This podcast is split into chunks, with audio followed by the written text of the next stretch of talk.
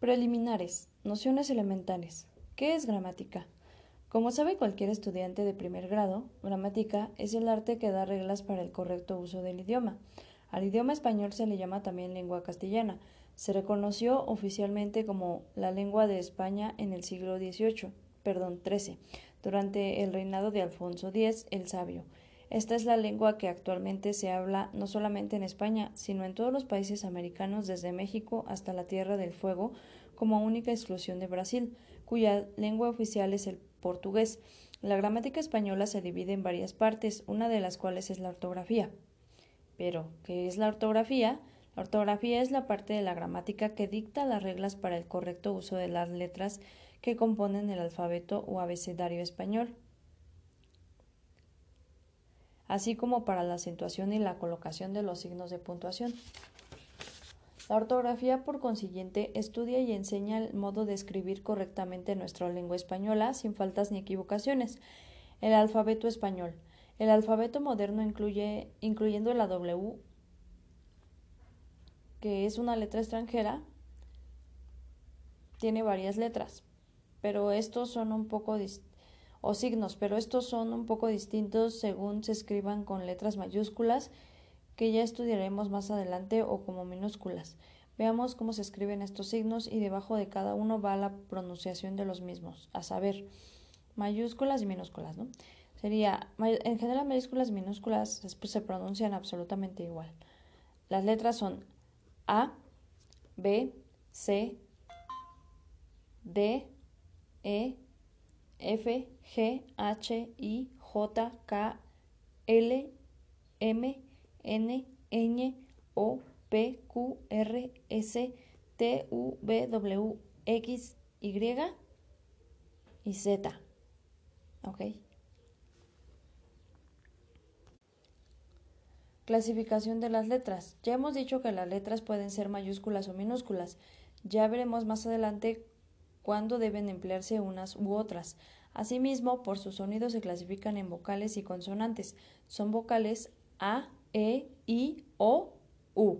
Repito, A, E, I, O, U. Son consonantes todas las demás. Las vocales tienen sonido propio, por lo que pueden pronunciarse sin ayuda de ninguna otra letra, pero las consonantes solo pueden pronunciarse con ayuda de alguna vocal. Así, tenemos que decir decir T para expresar la letra T o T, V para expresar la letra V o B, etc. Todas las letras son sencillas, menos la Ch, la Y y la R, aunque se pronuncian como una sola letra. Eh, las sílabas. Una sílaba es la reunión de todos o más letras que se... Perdón, las sílabas. ¿Qué son las sílabas? Una sílaba es la reunión de dos o más letras que se pronuncian de una sola vez. Por consiguiente, en, toda sílaba entra al menos una vocal. Por consiguiente, en toda sílaba entra al menos una vocal. A, E, I, O, U solas son sílabas completas. La unión de dos o más sílabas forman las palabras que también se llaman vocablos. División de las sílabas. Las sílabas se dividen en directas, donde hay una consonante seguida de una vocal como en ta, mi, do y re. La repito. División de las sílabas eh, son sílabas directas, inversas y mixtas. Ahora veamos qué son las sílabas directas. Las sílabas directas se dividen en, bueno, las sílabas directas, perdón, es donde hay una consonante seguida de una vocal. Ok, primero empiezas con la consonante, como por ejemplo en ta, mi, do y re. Las inversas cuando la vocal va delante de la consonante. En este caso va primero la vocal antes de la consonante. Sería en, ad, os, ir, un, como ejemplo. Siguiente, mixtas. Cuando la vocal está entre, entre dos consonantes, o sea, ahí va en medio, ¿no? Como en mar, sol, tul y luz. Entonces, repito, las directas va primero la consonante, las inversas va primero la vocal y las mixtas la vocal va en medio de las consonantes, entre dos consonantes. Ahora, antes de pasar adelante y para mejor entendimiento de todo lo que sigue, daremos una noción muy breve de las distintas partes de la gramática.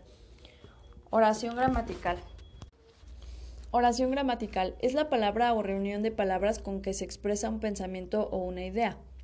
Repito, oración gramatical es la palabra o reunión de palabras con que se expresa un pensamiento o idea. Las partes de la oración son nueve. Sustantivo, adjetivo, pronombre, artículo, verbo, adverbio. Y ahora vamos a ver. Sustantivo, que sirve para nombrar las personas, los animales y los objetos. Ejemplos: Juan, Antonio, perro, gato, mesa, silla, sol, sombra, agua, etc. Adjetivo, que es la parte el adjetivo es la parte que califica o determina el sustantivo, definiendo sus cualidades. Entonces el adjetivo es la parte la parte que califica o determina el sustantivo, o sea, a Juan, Antonio, etc., definiendo sus cualidades. Por ejemplo, Juan es malo, ese sería el sustantivo, el adjetivo. Antonio es bueno. El ardiente sería el adjetivo, sol es el sustantivo. La pálida, luna, ¿cómo es? Pálida. El perro es rabioso, etc. Pronombre, vamos. El pronombre se utiliza para sustituir al sustantivo para evitar repeticiones. Por ejemplo, decir yo en lugar de mi nombre que estoy hablando, ¿no? Eh, por ejemplo, si me llamara Maritza, sería nada más yo y el resto, el complemento sería yo trabajé mañana. No que diga yo, Maritza, trabajé mañana. Trabajaré, perdón, mañana. Tú en lugar de la persona con quien se habla. No sé, estoy hablando con Pepe. Pepe, eh, vendrás a verme y en vez de decir Pepe, digo tú. Él, en lugar del nombre de la persona con que se está hablando, de la que se está hablando, ¿no? Él es muy perezoso. Entonces sería, por ejemplo, yo, tú, él, nosotros, ustedes, ellos. Yo estoy leyendo, tú estás leyendo, él está leyendo, nosotros leemos, ustedes leen, ellos leen, en vez de decir nombres. Artículo. Que si el artículo sirve para definir exactamente el nombre, los artículos son el, la, los y las ejemplos. El hombre, la mujer, lo bello, los ideales y las sombras. O sea, tú vas a, tú utilizas eso esas palabras, el artículo, para definir el nombre del cual tú vas a, eh, vas a decir algún artículo o alguna cosa que quieras. El verbo, que es la parte de la oración que designa la, la, acción del sustantivo o nombre sustantivo. Ejemplos, Juan corre, Luis estudia, ropa resuma, la ropa resuma agua, yo amo, tú cantas, etc. Adverbio. Esta es la parte de la oración que amplía la acción del verbo, adjetivo u otro adverbio.